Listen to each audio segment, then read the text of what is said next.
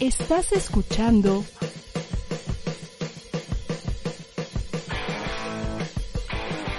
ADR Networks. Seguimos activando tus sentidos. Buenas noches, psicóloga. Buenas noches. Adelante, por favor. ¿En el sofá? Sí, en el sofá. Ponte cómodo. ¿Cómo te sientes? Me siento como un ave que ha estado enjaulada toda su vida. Hoy estás a punto de abrir la puerta de esa jaula. Vamos, con confianza. Cuéntame qué te pasa. Sí, doctora. Hola, ¿qué tal? Nosotros eh, estamos bienvenidos y bienvenidas a su programa Psicólogos y Psicólogas al Desnudo. En esta ocasión, esta mujer tan sonriente, tan radiante como los rayos del sol, eh, eh, nos va a hablar de psicoterapia infantil. Ella es maestra. Les voy a, les voy a decir su currículum porque si no me voy a equivocar. Eh, y no quiero, o sea, ella merece justamente una, una presentación muy digna y profesional. Ah. bueno, déjenme decirles antes de presentarles este su currículum, está un poquito nerviosa, pero ustedes tranquilos, tranquilas, eh, y, y, ella también. Está nerviosa porque es un tema que le apasiona muchísimo, ¿no? O sea, hablar de los niños, de las niñas, eh, es especialista en ello, ella es licenciada en psicología por parte de la UNAM, eh, también tiene una maestría en cinco, cinco oncología, psiconcología. no sé por qué lo dividí. Creo que yo también estoy un poco nervioso, discúlpenme.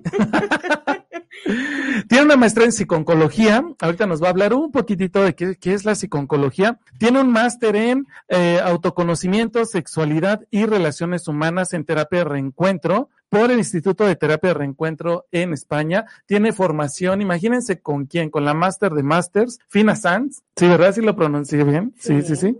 Es facilitadora en educación para la paz por la Comisión de Derechos Humanos y tiene muchos diplomados, muchos cursos. Por ejemplo, alguno de ellos es en psicoterapia de juego, enfoque centrado en la niñez, hipnosis ericksoniana, es eh, risoterapeuta hospitalaria internacional, es tanatóloga infantil, facilitadora de educación para la paz, eh, obviamente atiende consulta privada. Pues bienvenida, maestra Damaris. Gracias, gracias. Un gusto estar aquí con, y con usted. ¿Por qué tan seria? No Yo soy muy seria. claro que no.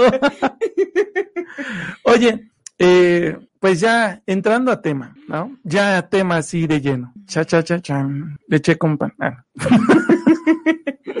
eh, el tema de la psicoterapia infantil, ¿no? Es súper, súper importante eh, y me gustaría justamente que iniciáramos con esta parte. Muchos papás y muchas mamás, pues en este no nacer sabiendo ser papá o mamá, ¿no? No, no saber eh, cómo desempeñar un rol adecuado en la paternidad y en la maternidad, pues no se preocupan muchísimo y a veces las maneras de poder acompañar a sus hijos en su desarrollo biopsicosocial no es la más adecuada, ¿no? Porque casi todos lo van aprendiendo por ensayo y error, ¿no? Y entonces de pronto es, híjole, es que me dijeron que, que lo llevara con la psicóloga y se preocupan muchísimo, ¿no? Como que viene mucha angustia porque eh, viene este, este mito de mi hijo está mal o mi hija está mal, hay que llevarlo con la psicólogo, con la psicóloga o el psicólogo, ¿no? Entonces, ¿qué podemos decirles a esos papás y esas mamás cuando les llegan a decir, lleve a su hijo con la psicóloga? Eh, bueno, sí, sí es cierto, doctor Kamchay, Ay.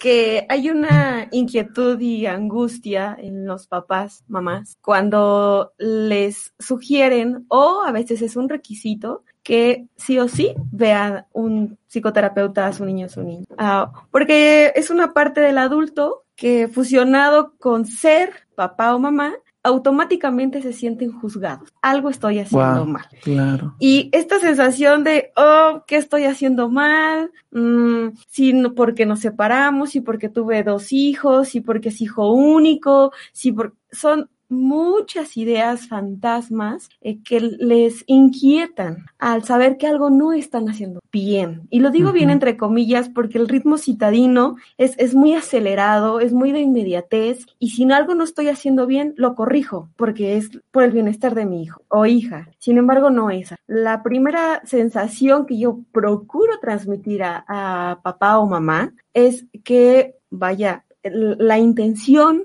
con la que piden un apoyo psicoterapéutico es amor. Y eso es más que suficiente. Wow. Es por amor a su hijo o a su hija que están pidiendo algo sucede y no sé qué es lo que esté pasando. Esto hace que baje esta expectativa o esta sensación de me va a juzgar por lo que hice o no hice o dejé de hacer y, y contactan con su parte humana, la más humana y vulnerable, porque justo eso hace un hijo o una hija. Son unos maestros impresionantes, tienen una sabiduría increíble y a veces cuando mamá o papá no están en buenos momentos, eh, el hijo o la hija se dan cuenta y con algún comportamiento, justo detrás del comportamiento, algo emocional está sucediendo, lo, lo, lo reflejan y pareciera que no, pero van de la mano en un proceso psicoemocional donde el tema de consulta es eh, una profundidad de algo sucede en mi relación o en mi vínculo con mamá o papá.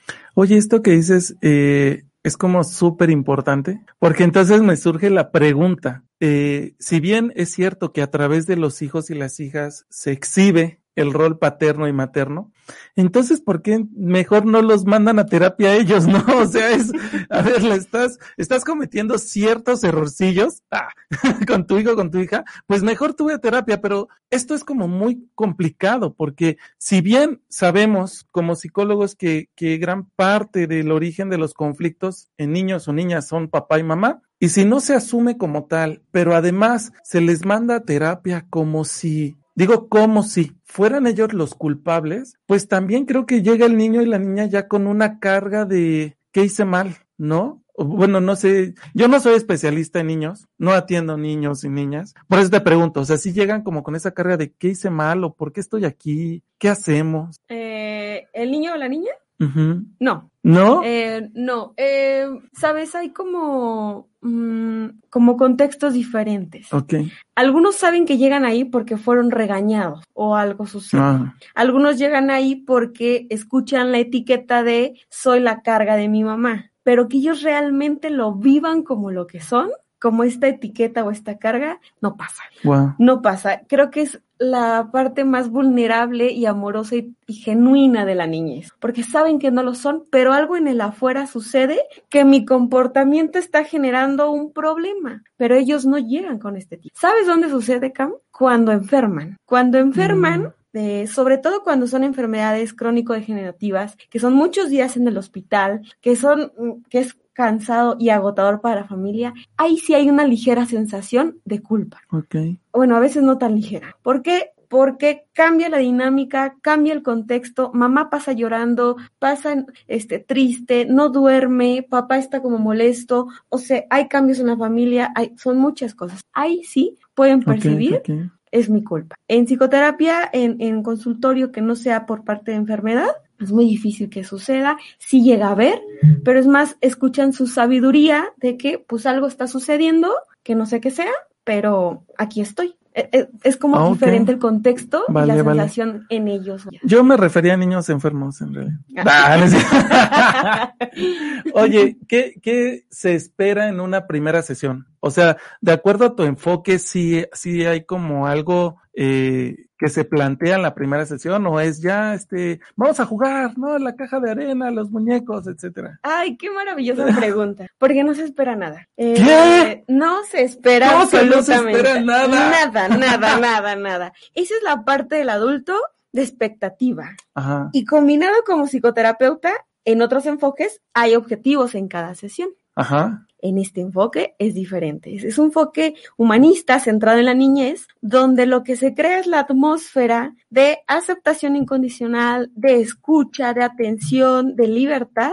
Y bueno, ha pasado de todo en la primera. Como proceso, se pudiera, como me perfilo, ¿eh? Para hacerte una pregunta interesante. se puede esperar que explore, pudiera ser, pero en realidad puede pasar todo, todo, todo, todo. Desde no moverse, tuve una vez una, una nena que toda su sesión de 50 minutos fue moverse lentamente, pasos ligeros. Segundo, ¿qué era lo que ella hacía? Yo le reflejaba cada movimiento. Mueves un dedo, mueves el otro, te mueves a la derecha, te mueves a la izquierda. Esa fue su primera sesión. Pero ¿por eso. qué hizo eso? Em, tiene que ver con el contexto, el motivo de consulta. En ella en específico era una sensación de verse mirada y toda mi Mm. atención estaba en ella y en cada movimiento diminuto que hacía y paz. Esa fue toda su. Pero era el verse mirada y sentirse reconocida o sentirse amenazada. Y no sé. No, no, no amenazada. Era muy curioso que yo le reflejaba cada movimiento que hacía, porque justo las sensaciones, toda su atención está en mí. Parpadeo, me muevo, sonrío, Mm. eh, ¿Y te volteaba a mirar así Sí, o algo así? sí, todo el tiempo. Es, mira lo que estoy haciendo. Ok. Ella lo reflejó de esa forma. Hay otros que brincan y mira cómo brinco, o hago un dibujo y mira qué bonito. Dijiste algo bien importante, Cam. Mm, no hay reconocimiento específicamente en este enfoque, porque justo muchas cosas en la niñez aprendemos a hacer para que nos reconozca. ¿Y qué crees que pasa cuando no lo hago? No sé. Se siente horrible. Es un rechazo, porque no le logré la expectativa de mamá o papá. Eso es más común re- verlo reflejado en la vida adulta. Para quien trabajas, a quien, quien- por quien eres mirado, para una jerarquía, para ti, para la familia. Se ve un poquito más claro en la, en la vida adulta, pero el chip está o esta sensación está desde la niñez. ¿El logro para quién es? ¿Para el adulto? ¿O para mí? ¿O porque me gustó? ¿O para conseguir algo? Entonces no hay reconocimiento. Solo hay mm, un reflejo de lo que puede hacer o deja de hacer con toda su naturalidad en el cuarto de juego. O sea, todo lo, lo que ocurre a nivel relacional entre tu paciente y tú, eh, podríamos decir que es una, como, como si fuera una radiografía entre su relación con mamá o con papá. Es decir, vamos a- retomando este mismo ejemplo, ¿no? No recibo, eh, ay, es que no me gusta llamarlo atención, pero bu- bueno, vamos a tomarlo. No recibo atención de parte de mamá. Llego a un consultorio donde además la terapeuta es mujer. La atención la voy a buscar eh, por parte de la terapeuta. Mm, más o menos, pero no. Ok. ¿Qué, qué es lo que sucede? Hay necesidades emocionales. Si bien eh, mi figura en, en el cuarto de juego pues es femenina y todo lo que tenga que ver con su figura materna o su figura paterna en algún otro momento va a, resonar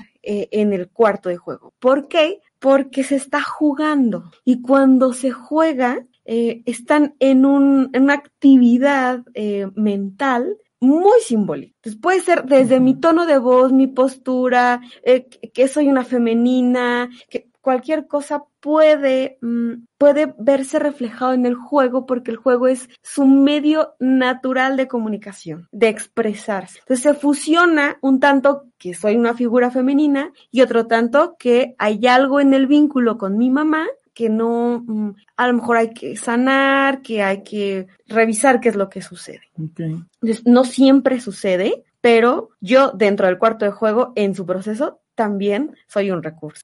Como sea que me pudiesen eh, ocupar. Ahorita que veníamos de camino para la cabina, eh, me contabas, si no me equivoco, tres cosas que eso sí se hace en la primera sesión. Aquí. ¿Sí fueron tres cosas? Sí, los, Ah, los acuerdos. Ok, ajá. ¿Cuáles son? Eh, eh, en este enfoque, Cam, mm, hay tres acuerdos sí o sí desde el principio, que es no lastimarse a sí mismos, no lastimar a- o romper por romper algún juguete y no lastimarme a mí. Es lo único. Cuando esto se le comparte al niño o a la niña, le brillan los ojos, porque no hay otra limitante. Es, y me lo han dicho, solo eso, todo lo demás se puede. Y la respuesta es sí, siempre y cuando estas tres se cumplan, todo lo demás. Entonces puede pasar desde jugar fútbol eh, de, de lado a lado de consultorio, puede pasar desde brincar en el sillón donde los papás se sientan para la primera cita, puede pasar todo siempre y cuando no se, no se las. Oye, tú dijiste no romper, por ejemplo, un juguete por romperlo. O sea, si por ejemplo lo rompe porque está enojado, ¿eso entra Sí. en ese acuerdo? Está permitido, sí, Está claro, permitido, ah, claro, claro.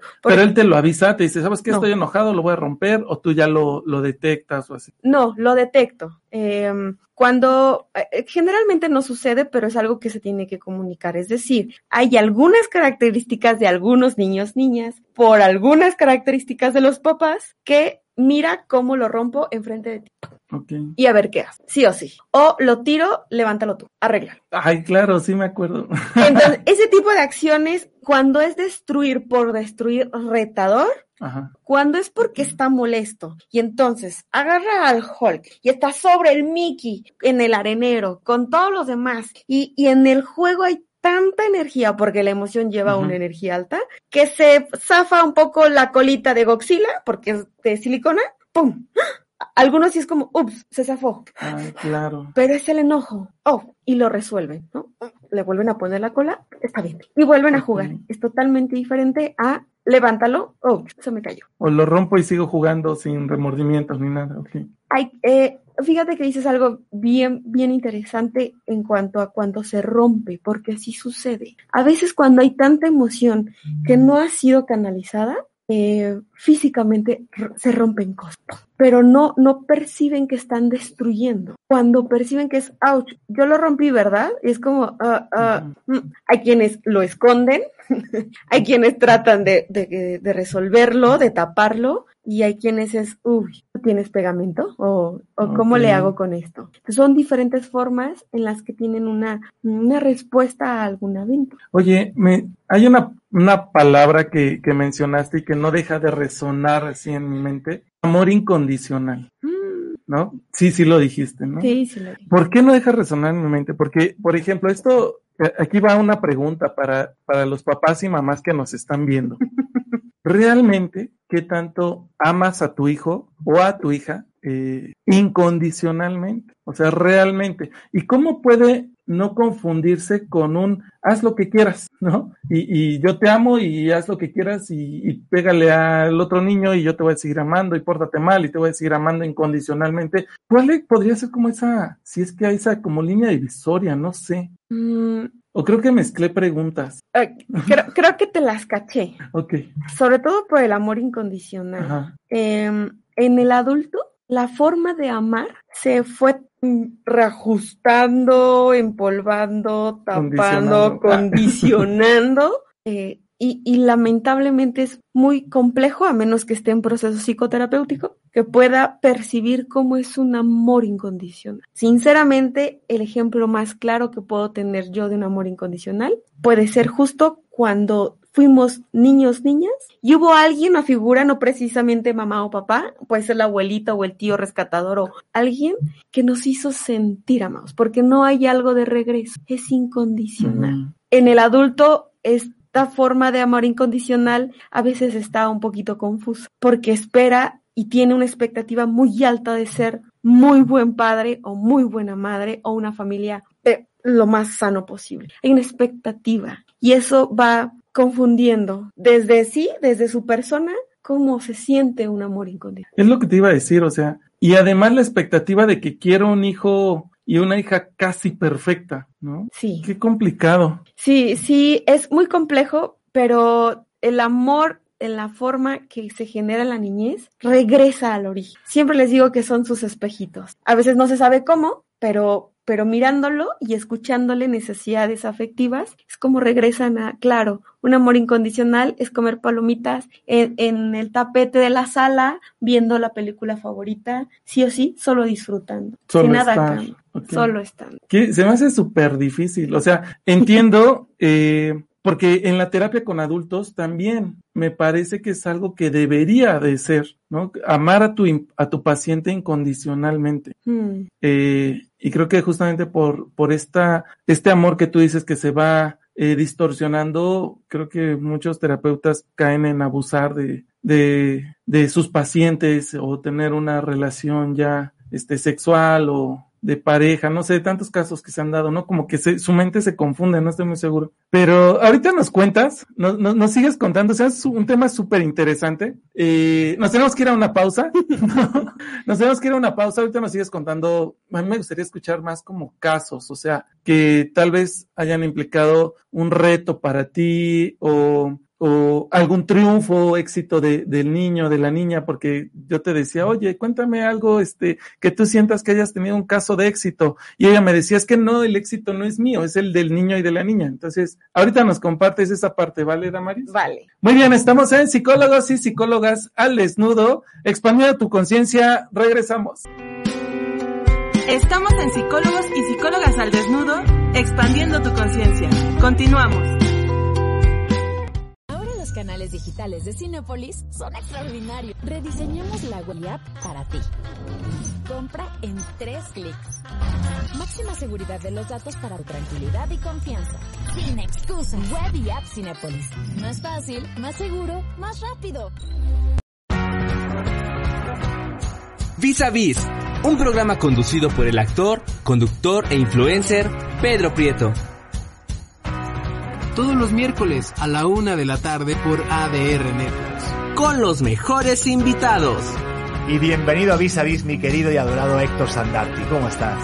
Platicando sus secretos. Eh, luego subí otra fotografía, yo bailando, y me pones, amigo, ¿qué nalgas? No las encuentro. Eres un hijo de tuta y les contestas. Sí, pero... Y les contestas, te dicen, qué grosero. Experiencias. Buenas tardes ya, mi querido Jaime. Y hasta lo que no te imaginas. Por supuesto. Sí. Sí, o sea, de pronto, ayer ya sabes. Con los artistas más trending del espectáculo. Este, Chumel Torres, buenas tardes. Hola chicos, ¿cómo están? Buenas tardes, Adal Ramones, qué gustazo saludarte, mi hermano. Mi querido Pedro. No te lo puedes perder. Estamos en Psicólogos y Psicólogas al Desnudo, expandiendo tu conciencia. Regresamos. Bueno, ahorita te cuento. ahorita les cuento. Ya estamos de regreso en su programa Psicólogos y Psicólogas al Desnudo. Estamos echando aquí bien el chisme, bien y bonito.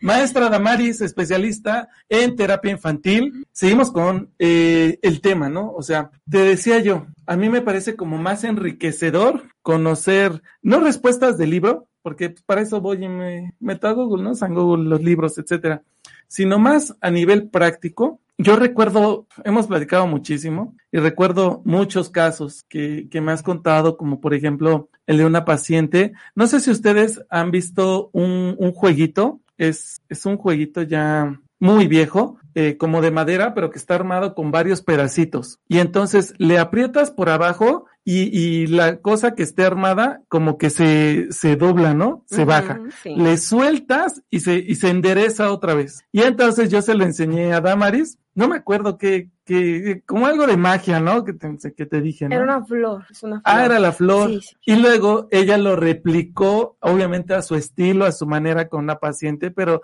eso me pareció maravilloso. Compárteselo. Eh, cuando tú me lo compartes como un acto de magia, bueno, yo lo integré para eh, en el cuarto de juego. Eh, la florecita, cuando le presionas, se, se agacha Ajá. y estaba triste. Entonces, la forma en la que podía levantarse era diciéndole cosas bonitas. Yo lo comparto así en el cuarto de juego cuando encuentran que hay un juguete, que es la flor, y hago el movimiento que está, yo como soy risoterapeuta, maga y no sé qué más, eh, se pone triste y justo le comparto a la nena que se, se ha deshidratado, que tiene calor, que no le han dado agüita y que una forma en la que pueda reponerse es con, que, que- necesitaba? Le preguntaba, Mm. ¿no? ¿Qué crees que necesite? Pues agua y, y que la traten bonito, me conté. Ella cantó, la nena cantó, es que es mi canción favorita, se la voy a cantar. Mm. Y entonces, conforme le iba cantando, que justo es la forma en la que ella demuestra amor, es un apapacho, Ah. un cuidado, pues la florecita fue levantándose porque era lo que necesitaba, una flor triste. Y ella le da amor a, a su forma, en su lenguaje, y la florecita revive. Le encantó, porque ella observó que yo hacía algo, entonces mm, mm, me dice ahora yo, y me dice, está triste, dile algo bonito para que se ponga feliz. Y ella se da cuenta que yo, en vez de cantarle, le digo que está bonita, que, que ella va a tener agüita, que qué bonitos pétalos, a mi forma en ese momento. Y es un, es, eh, fue tan profundo para ella que se dio cuenta que hay formas diferentes de, de demostrar o de apapachar a alguien que puede estar triste. Eso me pareció súper mágico. Déjenme decirles por qué, porque en realidad es un juego, o sea, viejísimo, ¿no? O sea, ya de muchos años. Eh, pero además, yo esperaba eh, que, que alguien más, al ver justamente que le aprietas en la parte de abajo, porque es muy obvio, ¿no? Le aprietas el botón que viene abajo, se, se, se hace flexible. Lo sueltas y se pone, este, se endereza. ¿no? Y entonces yo esperaba a que si el niño lo ve, dice, ay, este, es porque le estás apretando el botón, ¿no? Como estos niños que dicen, ah, ya vi que re realmente tiene el conejo en la manga y no en el sombrero, ¿no? Cosas así. Pero para ella, lo significativo no fue cómo era el mecanismo de, de, ese juguete, de la flor, sino esta forma de demostrar afecto, estas formas que encontró de, de, demostrar afecto y que ella misma lo iba manejando, ¿no? O sea, no es, caigo en, en, en que me quieres engañar y ya vi que le apretaste y no, o sea, tornó eh, importancia la forma de expresar afecto y ya no lo, el botoncito ese. E, esa sesión fue maravillosa, Cam, porque, porque este efecto en ella fue porque en ese momento de su vida eh, el motivo de consulta es que al, estaba triste ella porque veía que mamá también estaba triste, estaba preocupada, se, se, acaba de separar de papá. Entonces, era como, como a mi mamá que está triste le puedo yo acompañar y lo descubre que la florecita de formas diferentes de mostrar afecto, un apapacho, un cuidadito, puede levantar. Seguramente habrá otro niño niña y que lo ha hecho con, con, la flor, que es como, ah, ahora yo, mira, magia, ¿no? O sea, es sí, un sí, efecto diferente dependiendo en qué momento se encuentre el niño o la niña y la necesidad, que, qué necesito de la fuera. El, el enfoque, en el enfoque humanista hay algo que le llamamos fenomenológico. Bueno, yo no, los expertos. Pero el lenguaje fenomenológico de todo lo que sucede, lo que integra, todo lo mágico, eh, sucede porque sucede. O sea, de verdad todo puede suceder en el cuarto de juego. Esa sensación de libertad combinada con la creatividad, la imaginación y el juego es una es, es un espacio maravilloso. O sea, como se diría psicoanalíticamente, todo se sublima ahí en el, en ese espacio, en ese sí. contexto. Por eso es que dices que se vale todo. Sí, sí, sí. No es como haz aquí lo que quieras. No, no, no. Es un espacio para ti, donde hay autocuidado y hay cuidado al otro. Entonces no es como haz lo que quieras. No es así. Es, es libertad de ser y de hacer. Y ese es parte del amor incondicional. Así es. Fíjense, déjenme contarles otra cosa. Eh, y esa es una de las cosas, eso solo es una de las cosas por, la, por las cuales yo la amo tanto. Ella es risoterapeuta hospitalaria internacional, ¿no? Y entonces, yo no les enseñé en el curso a cómo aplicar la risoterapia en el contexto psicoterapéutico. Les enseñé a aplicarlo en los hospitales, ¿no? Por supuesto, para aplicarlo en distintos contextos necesitas también otras formaciones. En este caso, ella que es especialista en risoterapia hospitalaria, uh -huh. ha sabido cómo adaptarlo al contexto psicoterapéutico y entonces tú me has contado de algunos ejercicios que has hecho, pero recuerdo mucho uno donde una niña ahorita tú no lo cuentas bien, yo solo los pongo en contexto, ¿sale? Una niña, eh, su manera de manejar las emociones era riéndose. Oh, sí. ¿No? Y entonces tú armaste ahí sesión de risoterapia. Mejor tú cuéntales, porque a lo mejor yo puedo estar mezclando cosas, pero, pero eso es maravilloso. Es que en realidad han sido varias niñas y varios niños que en momentos surge la risa. Eh, y bueno, la verdad es que lo he aprendido del mejor risoterapeuta, el transmitir la esencia de risoterapia. O sea, cuando a mí me queda claro que es un medio de expresión emocional lo que suceda la risoterapia, o sea, la risa, dije, es momento. Ha sucedido con, era una nena que estábamos jugando twist, entonces era un ataque de risa brutal. Era una nena que no permitía contacto físico porque tenía un antecedente de agua. Entonces todo, todo siempre se respeta. Era como la tercera sesión, era Twister. Ah, cabe aclarar que ella eligió el Twister. Sí, no, los sea... juegos eh, son libres en el cuarto de juego uh, y, y, lo Sí, elige. porque yo diría, si trae tema de abuso, ¿por qué la pone? ¿Por qué se ponen a jugar Twister? No, Eso es tiene que ver con la alianza terapéutica. Claro. Entonces se siente en confianza, puedo hacerlo aquí, hay Twister. Ujú. Aún así, ella estaba en una esquina y yo en otra y estaba bien, pero la risa fue increíble, carcajadas. Ambas lloramos, porque, porque sé que es una forma eh, de, de, la metodología, ¿no? Entonces empieza la risa y yo comienzo a reír y sube la risa. Entonces, de ser falsa, de repente es, o sea, unas carcajadas. Eso fue una sesión maravillosa porque le dijo mamá. ¿Pero qué le daba risa? todo. Era un medio de expresión. O sea, el miedo, el temor, eh, el... Ok. todo. O sea, yo, yo me resbalaba, me caía, todo me sucedía. Era una carcajada brutal. Eso puede ser una. La otra es. Pero, perdón, te interrumpí Sí, sí, y sí. me ibas a decir que le dijo a su mamá algo. A que quería regresar Ah, ok. porque no quería ver a nadie. Entonces quería regresar porque se reía mucho y tenía tiempo. Mm, Porque estaba, tenía muchos meses en el miedo, en la incomodidad, en la tristeza. Había, se había reído. Hubo otra nena donde el tema de consulta era, eh, la forma de contestar, era una nena chiquita de cuatro años, eh, la forma de contestar, eh, el enojo eh, constante y, y, y tiene que ver con recursos. Ella tenía un semblante duro, eh, entre la cara, por decirlo duro, así. Jugaba, pero ya iba siendo ella más libre de expresar y comienza con una risa falsa. Mm. y entonces yo hago lo mismo, exactamente, y yo le digo, jaja. Entonces ve que mi forma de reaccionar y de recibirle su risa falsa, porque era muy falsa, jajajaja. Y yo le sigo, jajajaja. Ja, ja, ja, ja.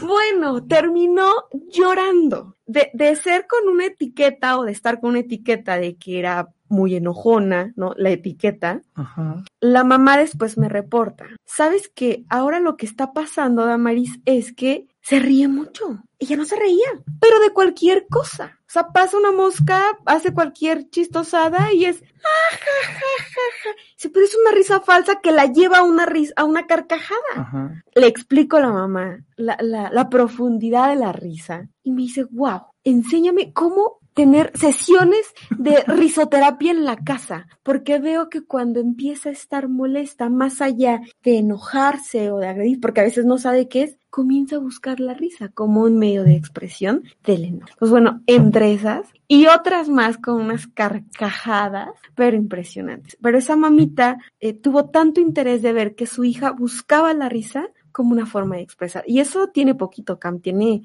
unas tres, cuatro semanas, porque en casa ya no sabe qué hacer con tanta emoción. Eh, eh, eh, en pandemia, la escuela, las actividades, pues hay que reírnos. Y me dijo, dígame cómo hacemos risoterapia. Claro. Maravilloso.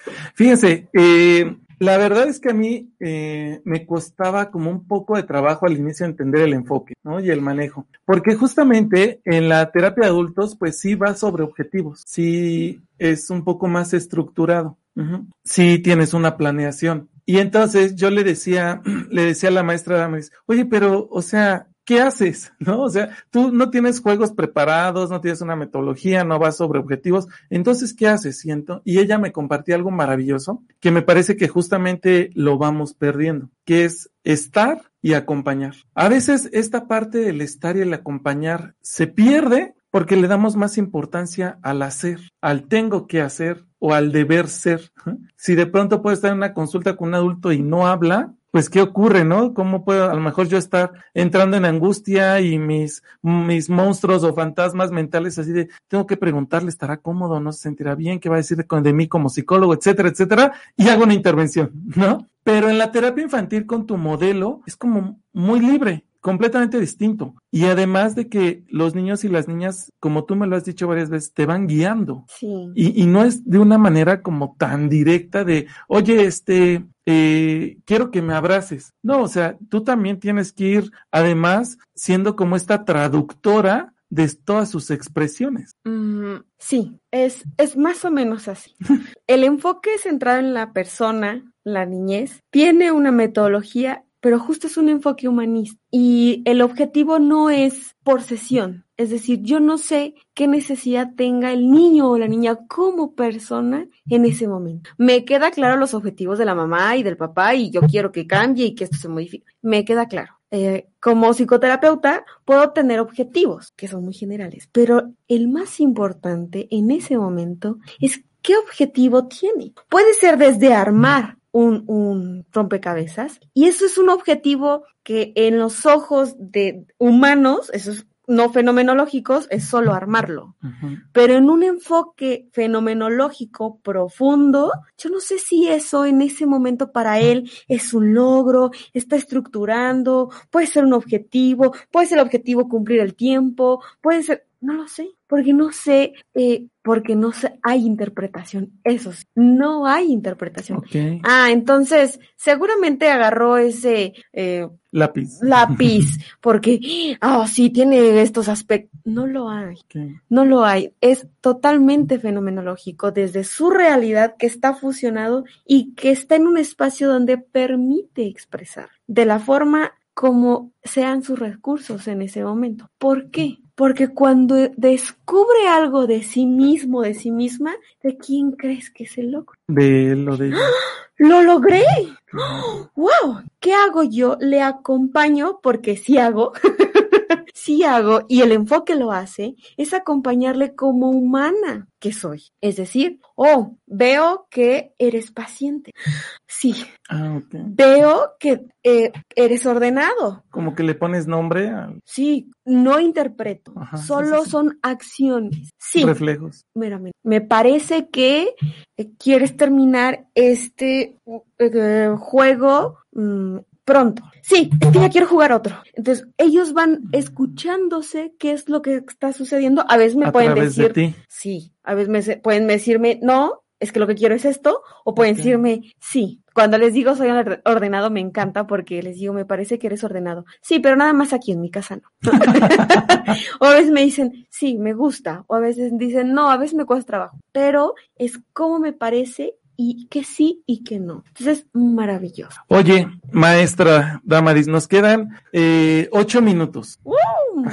Eh, esos ocho minutitos, me gustaría hablar de un tema, casi no, no es muy conocido, no se menciona mucho, que es la psiconcología. Y más en el contexto pediátrico, en el contexto infantil. Tengo entendido que la psiconcología es el estudio de procesos psicológicos en el proceso del cáncer. No sé si es- sea por ahí o, o estoy perdidísimo. No, no, doctor Camchay, usted no está perdidísimo. Eh, no solo es en procesos de enfermedad de cáncer, puede ser cualquier otra enfermedad Mm. crónico-degenerativa o compleja. Eh, sí es en el proceso de, de la persona psicológico, pero eh, la psiconcología es una disciplina que se trabaja en conjunto, es multidisciplinaria. Es decir, no solo se mira al paciente psiconcológico, sino que esta disciplina nos permite trabajar con la familia y con todo el personal de salud. Eh, por eso es que se pueden apoyar, respaldar o atender necesidades de diferentes áreas, como puede ser que no el niño o la niña no se deja poner eh, un El medicamento, el suero, algo y, y entonces la enfermera dice esto es pronto, ¿no? Ya tiene que ser. La enfermera tiene un rol y hay que tener un objetivo a la brevedad, pero en el momento no sabemos si es miedo, si es el piquete, si es porque no está mamá, no se sabe. O puede estar la familia, la familia puede estar angustiada o no. Por eso la intervención psico- psico-oncológica, esta disciplina, hace una intervención multidisciplinaria. ¿Qué es la qué es lo que necesita el niño o la niña? ¿Qué está sucediendo con la familia? ¿Y qué pasa con el personal de salud? Para lograr un objetivo, porque justo suceden, es como un laberinto. Suceden muchas cosas en la enfermedad y más en la niña. Voy, voy a aterrizar un poquito todo lo que acabas de decir en un ejemplo. Una vez fuimos de visita a un hospital, ya sabes que voy a contar, ¿no? fuimos de visita a un hospital eh, pediátrico, pero de visita como risoterapeuta, ¿no? Con, con nariz de payaso, este, con nuestro uniforme, pues. Entramos de manera inmediata a la sala de urgencias. Solamente eh, había una paciente. Estaba gritando, era una paciente adolescente. Fuimos tres personas. Eh, Momi, Norma, Damaris y yo. Y entonces eh, yo intenté acercarme con la paciente adolescente que estaba gritando, estaba en crisis. Intenté algunas estrategias para contenerla, para distraerla, para saber qué le ocurría. No funcionó. Obviamente me di cuenta en un minuto y entonces también es importante reconocer cuando no podemos. Y entonces yo le dije a Damaris, vas, ¿no? Así tal cual, yo me hice a un lado y le dije, vas. Y entonces ella hizo algo maravilloso que les va a contar.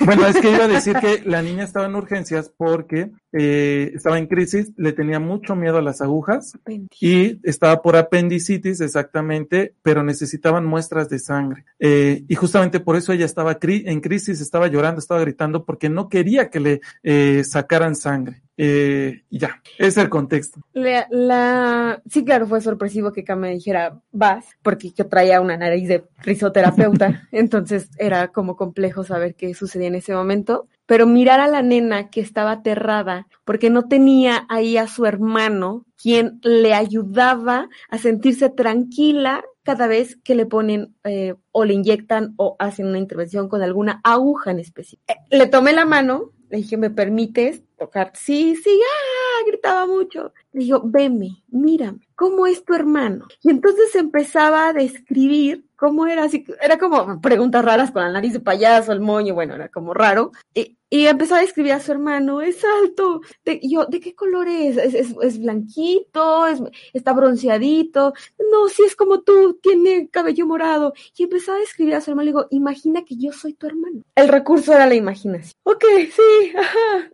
¿Cómo es? A ver, ¿cómo se llama él? Entonces era, era una expresión de angustia de ella. Eh, eh, era tratar de imaginarme con la cara del hermano que le estaba dando la mano. Y, y por un lado era que le, yo le preguntaba, ¿qué hace tu hermano? Me dice que todo va a estar bien y me tapa los ojos para que no vea. Entonces lo tengo tapándole los ojos, recuerda, le tapaba los sí. ojos, le daba la mano. Y yo, ¿qué más te dice? Me dice que soy valiente, que sí puedo, que solo va a ser un ratito. Lo que hacía era, ella me guiaba, justo. Claro. Ella me guiaba, puede intervenir, baja la angustia, extiende la mano y hace la intervención. Eso fue maravilloso. Pero, o sea, además, imagínenla haciendo todo esto con este el uniforme de risoterapeuta, con una ba, ba, eh, bata decorada, con la nariz de payaso, con, con moños por acá en la cabeza. O sea, imagínenla haciendo eso con ese uniforme. Pero además, la paciente, como dijo la maestra Damaris, tenía apendicitis. O sea, era de urgencia tener claro. que sacarle eh, la sangre para mandarlo a análisis porque podía reventar el apéndice en cualquier momento, pero además no se dejaba, o sea, ya lo habían intentado varios enfermeros, enfermeras, médicos, médicas, y no se dejaba, o sea, eso fue increíble. En ese hospital, por eso, nos, nos eso y más nos quieren muchísimo. Entonces, si se dieron cuenta, en este tema no fue un, un, un, un caso de cáncer, pero era una enfermedad e hiciste una intervención psicológica. Exacto, porque favorece al personal de salud, la familia no estaba porque no dejaban entrar, pero seguramente si hubiese estado hubiera permitido facilidad y ella, y ella porque la, la necesidad en ese momento era sentirse acompañada. Esa es una intervención psicológica. Pues llegamos al fin de este programa. Muchísimas gracias a todos y a todas. Feliz día del psicólogo, de la psicóloga. Felicidades. Felicidades. si les interesan los datos de contacto de la maestra Damaris, ella eh, da consulta en Linda Vista, ¿no? Correcto. Eh, hay el teléfono, se me olvidó pedirte el teléfono de allá de buen tono. Ah, lo podemos publicar. Sí, claro. Pedimos, sí. Mándenme inbox eh, si quieren alguna consulta, algún curso, alguna conferencia. Es psicóloga y especialista en terapia infantil. Muchísimas gracias, maestra Damaris. Gracias, doctor Camchay. Cuídense mucho. Nos vemos la siguiente semana. Este fue su programa Psicólogos y Psicólogas al Desnudo, expandiendo tu conciencia. Uh. Chao. Nuestra sesión ha terminado. Gracias, doctora. ¿Nos vemos la siguiente semana? Sí, cuídate. Estás escuchando